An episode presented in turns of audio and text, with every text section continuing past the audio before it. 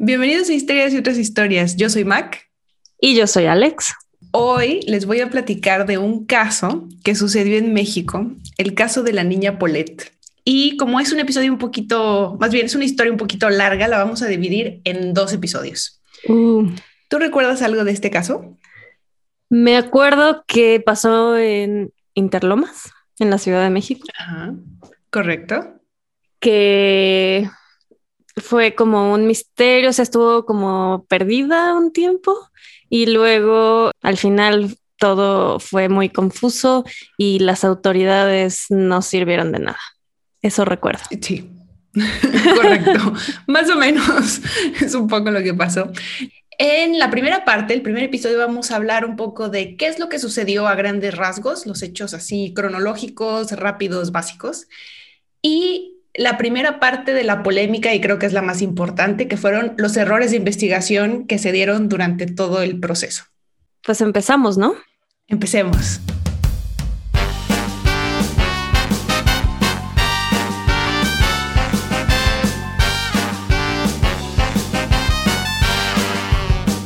Las fuentes de información que utilicé principalmente para la información que les voy a dar, además de todo lo que se hizo público, digamos que en, tiempo real iba saliendo en los periódicos y en los noticiarios lo que iba pasando, pero ya respecto a las investigaciones, me basé primero en un libro de Martín Moreno, que es un periodista.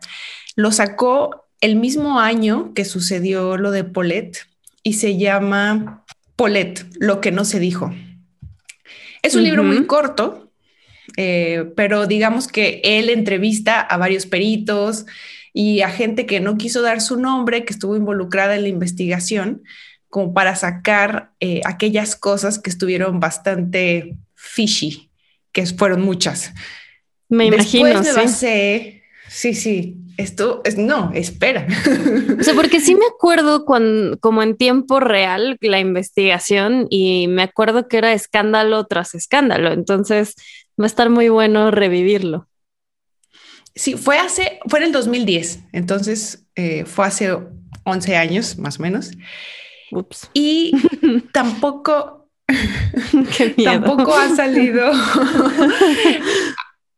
Después de esto no ha salido muchísimo más información. También salió un libro de la mejor amiga de la mamá que fue muy muy mediática en el caso, se llamaba o se llama Amanda de la Rosa. La verdad es que ese libro me dio un poco de flojera leerlo porque era mucho como de el chisme. lo que ella experimentó durante la investigación sobre ella, ¿no? No, no tanto como el caso. Sí, suena que nada más quería hacerse famosa, ¿no?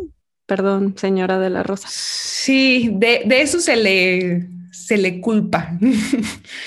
No, no consideré que hubiera mucho que aportar para esto, pero también hubo varios artículos en la revista Proceso de un periodista de investigación que se llama Genaro Villamil y unas entrevistas de Anabel Hernández, que es una reportera de investigación que hizo para Reporte Índigo. Más o menos eso es en lo que me basé, pero hay miles de cosas, miles de teorías, miles de, o sea, hay videos donde contactan el otro mundo para hablar con Polet y etcétera.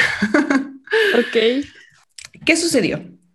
El domingo 21 de marzo de 2010, en Huixquilucan, Interlomas, como dijiste, que está en el Estado de México, llegan dos niñas con su papá de estar en Valle de Bravo. Las deja en el lobby y las recibe la mamá porque se las va a llevar al departamento para prepararlas a dormir. Estas dos niñas son Paulette, de cuatro años, que nació muy chiquita, nació prematura, como de 25 semanas, algo así. Y entonces eh, tiene como un, derrame cerebral que ocasiona que tenga dificultades en el habla y movimiento en su lado izquierdo. Entiende mm. todo, pero no puede, eh, no puede hacer lo mismo que una niña de cuatro años. Y la otra niña es Lisette, su hermana mayor de siete años. De acuerdo. Estoy viéndolo, lo estoy imaginando. Ah, claro, te mandé una ficha con los personajes principales, solo son fotos para que como que tengas en la, en la mente las caras que estuvieron involucradas. Estas las podemos poner también en, Instagram, en nuestras redes, para que puedan ustedes guiarse quién es quién. Nada más es para como apoyo visual. Perfecto, me encantan los apoyos visuales. me siento en la primaria. las acuestan a ambas niñas, cada una tenía su cuarto. Había dos niñeras que les ayudaban a, a los papás.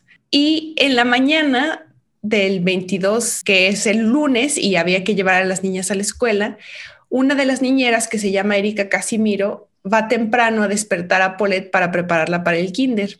Pero cuando llega, la niña no está en la cama y la cama parece estar hecha. Entonces ella avisa a los padres, a la mamá que aún estaba dormida y al papá que regresaba de hacer ejercicio. Ah, yo como que entendí que el papá, como que estaban separados porque el papá los dejó, las dejó en el lobby. Claro, eso más adelante lo vamos a tocar, pero no, no explican por qué lo hicieron así. Sí dicen que estaban separados, pero quizá él vivía en el mismo complejo de departamentos, en otro departamento. No estaban oficialmente separados. Ok, ok. Otros dicen que en realidad, o sea, era más fácil nada más que bajar a la mamá a recibirlas ahí porque Paulette venía modorra y entonces para llevársela al departamento. Pero no era algo habitual que hicieran. Normalmente bajaban al estacionamiento, subían al elevador y de ahí se las llevaban, ¿no? Ok. La madre, Lisette Farah, es abogada, y, pero estaba dedicada al hogar y Mauricio Guevara, el papá, eh, se dedicaba a bienes raíces. Mauricio, ya que no encuentran a la niña, le llama a su hermana después de un par de horas de desaparecida y es la hermana de Mauricio la que le llama a las autoridades para levantar la denuncia. Cuando, cuando están buscando, porque le empiezan a buscar eh, la familia y las niñeras en la casa y también afuera, en los pasillos, en el área de juegos y demás, eh, una parte importante es que este edificio tiene cámaras, pero las cámaras no graban, solo sirven para monitorear.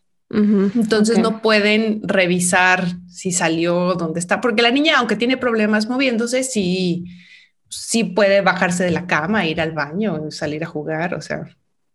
Podría haberse ido sola, digamos. Exacto, y no era raro, dicen las niñeras que no era raro que no estuviera en su cama en la mañana, porque a veces pues si se sentía mal, se la llevaban al hospital porque tenía terapias así, o ella sola se paraba al baño o se paraba eh, a jugar. en, este, en este caso, el contexto es importante. Estamos en el Estado de México y en el Estado de México el gobernador es Enrique Peña Nieto. Ah, y tiene como procurador de justicia del Estado de México a Alberto Vaz Vaz, que no sé si te suena, pero fue el más nombrado durante este caso. Sí me suena el nombre. La... Sí, Vaz Vaz no es como muy, eh, muy común. Y Alberto Vaz Vaz designa para el caso al subprocurador regional, que es Alberto Castillo. Ahora, esto es un poco... Mi ficha dice ah, Alfredo Castillo. No sé, tú me ah, pasaste este material. Es Alfredo Castillo. Estoy muy atenta, ¿eh? muy atenta. Su procurador regional es el que va a llevar el caso. Y digamos que es poco común porque normalmente, o sea, no designas al, a alguien de tan alto nivel para un caso de secuestro, que es lo que primero pensaron, ¿no? Que era un secuestro. Entonces, pero estaba él a cargo ahí in situ eh, para la investigación.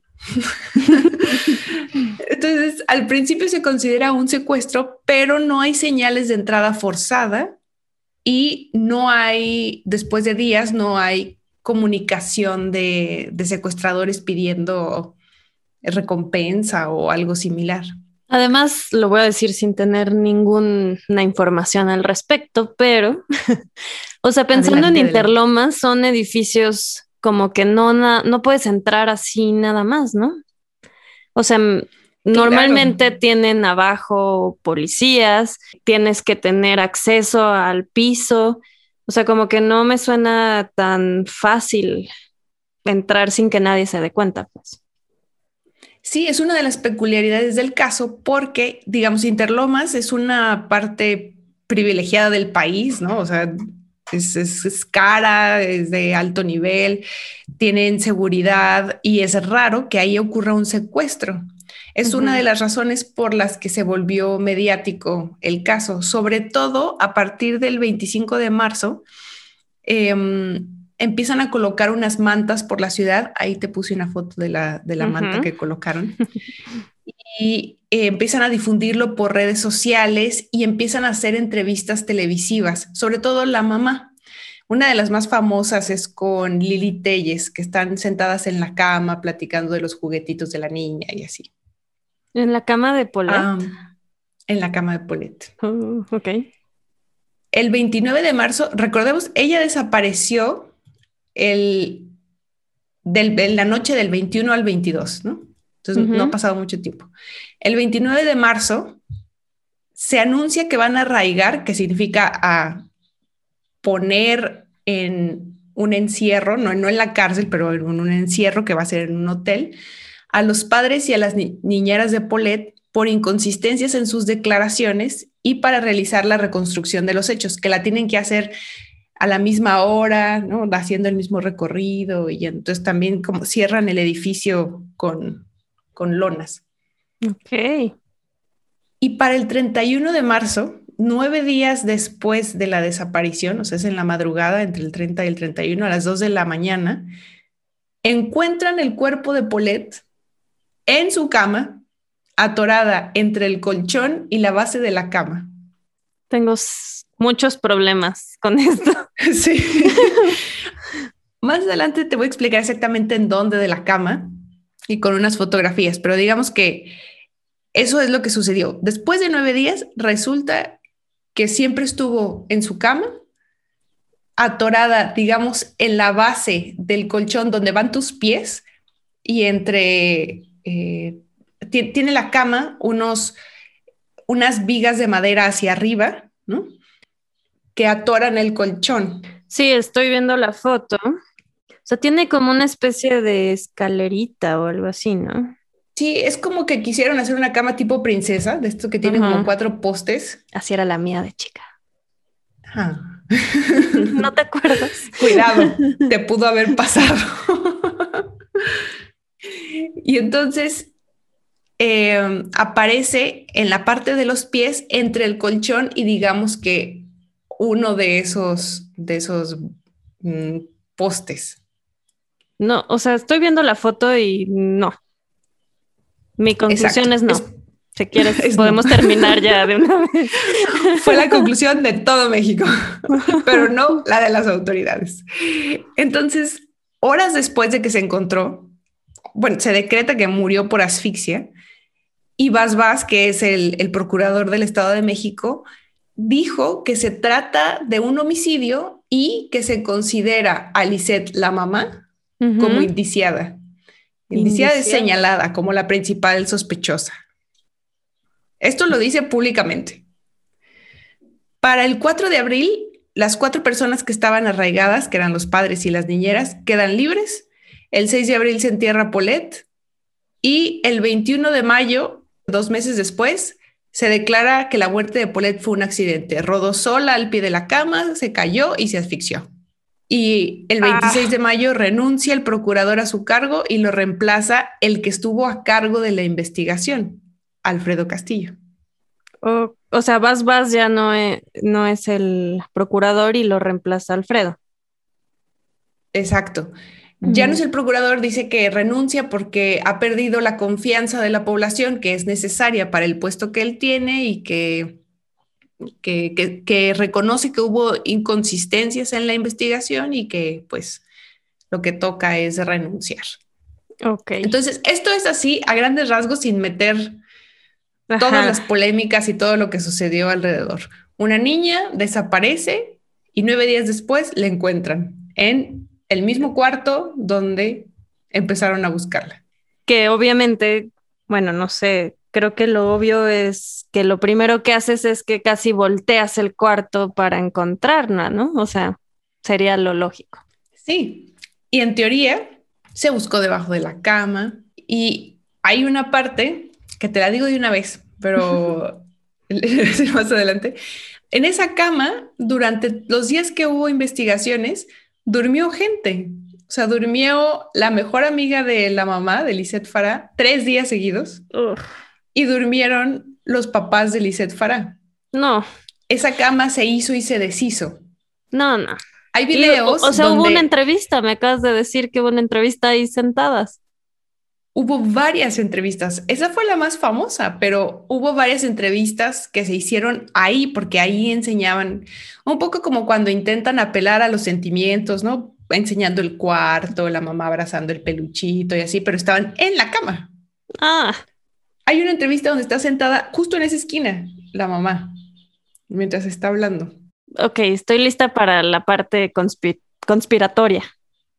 Exacto, Por favor. Además, si, ves la cama, o sea, si, ves la foto de la cama, puedes ver cómo hacían la cama las niñeras. O sea, está como metida. así como en hotel. Ajá. Súper metida la sábana y la colcha debajo del colchón. Sí, no, no. O sea, no hay manera. Punto. No hay manera, es correcto. Entonces, la escena del caso, te... hay una foto eh, que es un gráfico que hizo la Procuraduría de cuando descubrieron el, cadáver. Ahorita te la producción. producción. Este es un gráfico que hizo la Procuraduría. Entonces está la cama en, 3D, en digital. Están, es una cama muy rara, la verdad, pero hay como... rara, sí. En cada esquinita como unos unos postecitos bajos. Dicen que la hallaron atorada entre el colchón y esa base. Ahora, aquí la explicación que dan está mal, porque dicen que la niña cayó y que el colchón estaba encima de ella. Ajá, pero no, aquí se ve como entre el colchón y la base, ¿no? Sí, bueno. ahora, ese, ese espacio que está ahí mide 15 centímetros. es una niña de cuatro años y la encontraron en lateral, pero aún así es como muy, muy poco espacio. Además, sacaron una foto, em, la, la primera que mandé, ahorita si la pueden poner, es, intenté que fuera lo menos morbosa y tétrica posible, pero es importante porque Ahí ves que no hay forma de que el colchón la cubra. Está sí atorada entre el colchón y la base de madera de la cama, pero no hay un colchón encima que tú digas, ah, es que está como prácticamente debajo de la cama, oculta debajo del colchón. O sea, no hay manera de que hayan hecho esa cama y no la hayan visto. Exacto, ese es el punto. De ahí que vayamos, si quieren, ya podemos quitar las fotos para no tener imágenes tan feas. Este, vamos a pasar a la primera polémica que abarca los errores de investigación. Esta es la parte más grande. Ok. El primer error fue el resguardo de la escena. Se supone que cuando tú, cuando hay un crimen, lo primero que se hace es poner la típica cintita amarilla y no dejar que nadie pase para recabar las pruebas, huellas digitales, sí, todos vimos CSI. Ajá. Exacto. Pero aquí entraron y salieron alrededor de 200 personas durante estos días. ¿Invitaron gente o qué? O sea, entre familiares, amigos, peritos, policías, periodistas. Y durante los días de investigación, como te decía, durmieron en la cama. O sea, Amanda de la Rosa, la mejor amiga, los padres de Lisette, y los peritos que entrevistan en, las investigaciones aseguran ellos que pidieron que por favor se retirara la gente, o sea, que, no podían recabar huellas, cabellos y demás si había tanta gente alrededor, pero el subprocurador Alfredo Castillo les dijo que no, que, que, se retiraran. O sea, los dejó tomar unas fotos, unas muestras y luego les decía, ya, ya, ya, a ver, váyanse de aquí, ya no estén molestando, así. O sea, como para que no, o sea, para ayudar a la familia a que estuvieran ahí todos los que quisieran por pues, influencias. en realidad, muchos de los que estaban ahí eran policías. Ok.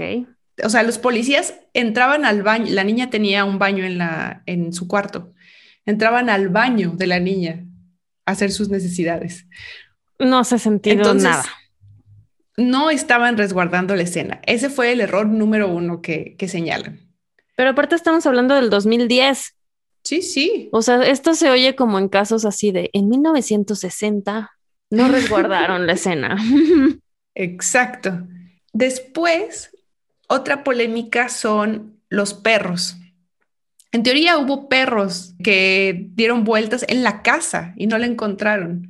Para mm. empezar, no la encontraron la familia, no la encontraron los peritos que estuvieron buscando debajo de la cama y demás. Y los perros tampoco. Los perros que están eh, entrenados para olfatear un olor particular y encontrar una persona desaparecida. Entonces, a estos perros les dieron a oler una sábana la sábana donde durmió Paulette, que ahorita vamos a dejarle un pin a esa sábana porque después lo dejamos. Pero los perros, al menos las primeras horas, estaban afuera del edificio y solo buscaron a 20 metros del edificio, es decir, alrededor, pero no subieron a la recámara. Después subieron ya los perros y demás y no encontraron nada, ¿verdad? Dice la explicación de Alfredo Castillo, el subprocurador, es que estaban buscando una niña viva y no un cadáver. Por eso no la encontraron. Si estamos hablando del mismo día, o sea, el olor de la persona, no sé, no estoy segura, pero supongo que aún está ahí. Sí, no, no sé. Pero sí suena extraño. Ahora, la cama. Este es el otro actor más importante de la investigación. Cuando llegan a buscar a la niña en la mañana, la cama parece tendida, no tiene arrugas. Entonces explican que la dormían con dos cojines o almohaditas a lo largo para que la niña no rodara hacia los lados, porque antes dormía en una cuna y la acababan de pasar a la cama para que ya pudiera aprender a dormir ahí y le ponían estos cojines para que no se cayera. Entonces, la, la explicación que da Alfredo Castillo, el subprocurador, es que como tienes los cojines a los lados, digamos que hay un caminito que puede seguir la niña directo hacia los pies. Ajá. Si no te puedes ir un lado y otro, ah, pues te deslizas hacia abajo dijo como una casita de campaña en una entrevista con Denise Merkel. Entonces, los cojines hicieron que se desplazara hacia abajo sin enredarse en la sábana, sin dejar ninguna marca en el colchón. Exacto, no explicó cómo, cómo no estaba descendida. Y que cuando la niña llega al final, o sea, al, al pie de la cama, e intenta salir, en esa desesperación, al moverse, empuja el colchón y se hace ese hueco donde la encuentran, ella cae y ahí se asfixia. O sea, se atora y se asfixia en ese espacio de 15 centímetros. Claro que él dice, no hay ningún enredamiento, pero cuando la descubren, hay un video que la verdad no quise ver, pero es cuando la, encuentran. Enredamiento. Este, ¿Qué es un enredamiento? Así como cuando te envuelves en la sábana. Entonces, pero la niña está cubierta por la sábana. En el video. Y la sábana está manchada, sí, sí, sí, y está cubierta por la sábana. Entonces, ¿cómo le hizo para no enredarse, pero sí quedar cubierta por la sábana que se llenó de manchas de fluidos de la propia niña? ¿Y cómo le hizo para no dejar ningún rastro? O sea, la niña ninja. Sí, bueno, claramente no. Entonces, prosigue. Hay otra imagen que me gustaría mostrarte, que es una foto que sacó un noticiero de mm, hechos, donde sale la foto de la cama, o sea, de justo ese, ese espacio. Como hubo entrevistas ahí, pues hay imágenes del cuarto, ¿no? Entonces, está la foto de la cama del 24 y 25 de marzo y está la foto de la cama del 30 de marzo, que es la madrugada donde la encontraron. Ya estoy viendo la foto. Entonces, en teoría, en la foto que se ve del 24 y 25 de marzo, está la, se ve la, parte de abajo de la cama súper bien tendida, bien metida las, las cobijas debajo del colchón. Y el 30 de marzo, esta es la foto que ponen de cuando ahí estaba, ahí encontraron a, a la niña. Digo, no sé mucho qué nos dice esta foto, pero... pero te la quise enseñar. Te la quise enseñar porque me parece que, o sea, revela mucho de cómo tendían la cama, ¿no? Y de cómo es imposible que estuviera ahí y tendieran la cama tantos días sin darse cuenta. Las, las niñeras han salido a, dar entrevistas y decir que era imposible, que siempre que había algo atoradillo ahí, como un zapatito, un peluche o algo, pues te das cuenta. Sí, porque está perfectamente enroscada, o sea, metida la, las sábanas y cobija. O sea, ni siquiera la cobija está colgando, todo está metido. Exacto. es un trabajo profesional de tendido de cama. Sí, sí. y ahora, una de las partes que le pusimos un pin, la sábana. La sábana. El mismo día que desapareció, lo primero que hacen es ir al cuarto de la niña. No dejan entrar a los peritos al cuarto. El primero que entra eh, es el subprocurador y entra su guardaespaldas. El guardaespaldas del subprocurador, sí, que también es un policía, pero es su Sale de la habitación con una sábana en la mano y uno de los peritos le pregunta a dónde la lleva, qué es. Le dice, es, la sábana de la cama de Polet. Le dice, no, pues déjanos tomarle muestras. El guardaespaldas dice que no, que son órdenes del subprocurador, que se la va a llevar a los perros para dárselas a oler. Y no les deja tomar ninguna muestra de la sábana donde durmió Polet. Ahora, aquí hay una confusión en si es la sábana que va encima o la sábana que cubre el colchón. Eh, unos dicen una cosa, otros dicen otra. Pero el asunto es que la quitó. O sea, vemos cómo está súper metida debajo del colchón. Quitó la sábana y no se percató de nada. Sí, no, o sea, no. Porque la tiene que sacar de la esquina de la esquina en la que teóricamente está. Y que él no percibió nada y no dejó, o sea, parte de lo más importante es no dejaron que se revisara esa sábana. Sí, sospechoso. Porque ahí podía haber indicios de dónde estaba. Ahí mismo. Spoiler. Spoiler. no, pues, o sea, sospecha fuerte. Otra sospecha fuerte es que ya que la encuentran, los, eh, los primeros peritos en escena dicen que la niña tenía de tres a cinco días muerta, lo cual diría que en realidad no murió ahí, ¿verdad? Porque de tres a cinco. Estuvo dos días viva mientras la buscaban ahí, dos o tres. Imposible, porque la niña sí puede hablar, ¿no? O sea, sí, claro. Ni, modo que estuviera ahí viva, atorada. O sea, si iban a mentir, no podían cuadrar sus mentiras. Digo, eso me molesta un poco. Esto es lo primero que dijeron y después ya sacaron el reporte asegurando que la niña tenía de 5 a 9 días muerta. Mm, y ya luego aseguraron que llevaba los 9, o sea, que murió la noche del 21 al 22. Claro, es difícil, entiendo, tener una fecha exacta de, de fallecimiento por la degradación y varias cosas, ¿no? Entiendo pero es una sospecha importante que primero se dijera una cosa y luego se dijera otra, sobre todo en cómo están explicando que sucedieron las cosas. Sí, es como que alguien les dijo lo que yo dije, ¿no? Así de cuadra tu mentira. Exacto.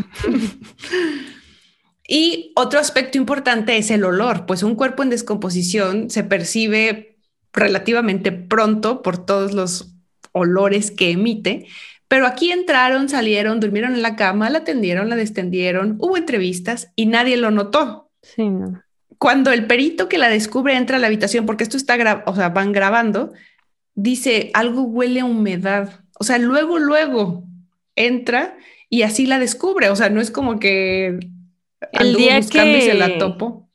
Ah, o sea, el día que la descubren es inmediatamente. Sí, entra, entra el perito a la habitación de la, de la niña, él está haciendo como una reconstrucción del el plano de la habitación y dice, algo huele a humedad. Mm. Y va y levanta la sábana, la, la colcha, y ahí está.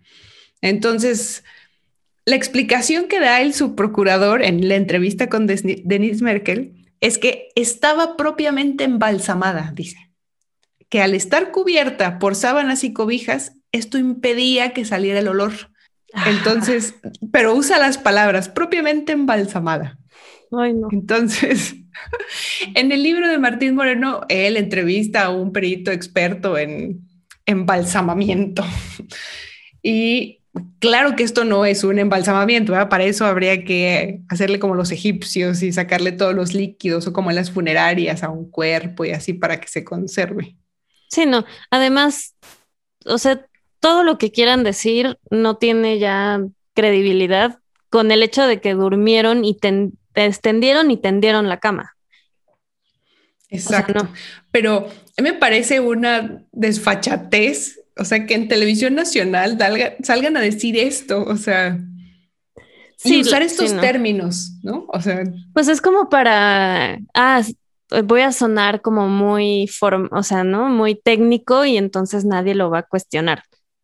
No sé, supongo. Sí, en, la entrevista, digo, eso no tengo aquí la, frase exacta, pero dice, él está explicando cómo, cómo baja hacia la parte de los pies de la cama la niña y dice, se desplaza por el biofísico. yo, mande. o sea, el espacio. ¿Qué es el biofísico? Es una forma de hablar verdaderamente ridícula, pero bueno, es imposible que estuviera embalsamada. Las sábanas, las cobijas, las alfombras, todo absorbe los olores de lo que tiene adentro, ¿no? Y nueve días son demasiados como para que no, no se dieran cuenta. Triple sospecha grave. Ahora, les aplican el polígrafo a los papás. Ajá. Entonces, eh, se los aplican el 26 de marzo, entonces han pasado cinco días eh, de la desaparición, pero solo le hacen dos preguntas a cada uno. Todos hemos visto en las películas que para el polígrafo. Primero tienes que hacer preguntas para nivelarlo. Exacto. ¿Ah? para saber qué se sale de rango. Exacto. Y de todas formas, dos preguntas me parece un poco escaso. Sí, sí, ya vas a, hacer la mamá de Polet Sí, a la mamá de Polet le preguntan, ¿durmió en este domicilio Polet el día que desapareció? Y le preguntan, ¿sabe del paradero de Polet? Y ya. Al papá le preguntan, ¿quién pudo haberse llevado a su hija? Y la segunda pregunta es, ¿sabe dónde se encuentra su hija Polet? Pero aparte, ¿quién pudo haberse llevado a su hija? Ni siquiera puede, o sea, como es algo que estás inventando, asumiendo, no te sirve de nada en un polígrafo, ¿no? Entonces, con los resultados, los resultados que obtuvieron de estas súper preguntas, dijeron, no, hay inconsistencias en las respuestas.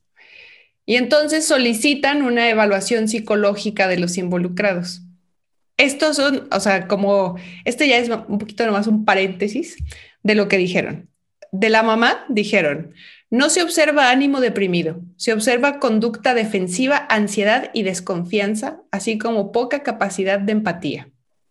De Mauricio, del papá, dicen, no se detecta deprimido, conducta de desconfianza, ansiedad, evasivo y ausente.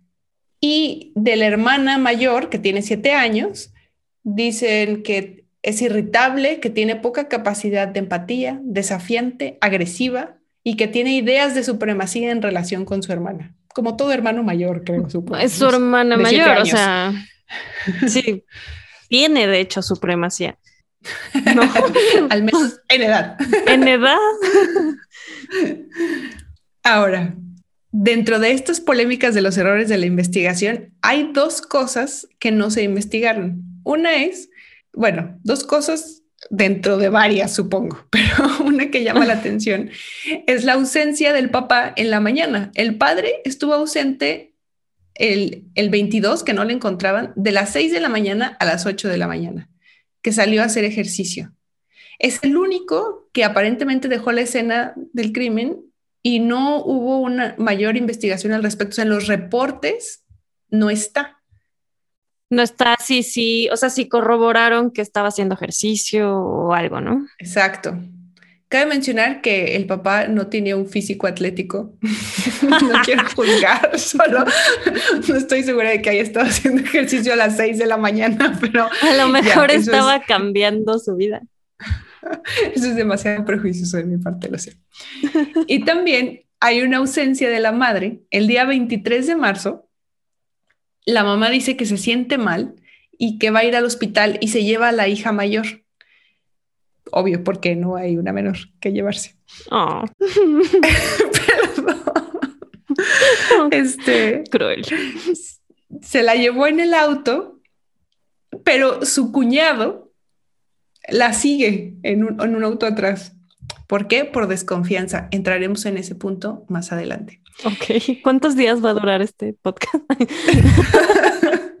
Son demasiados elementos.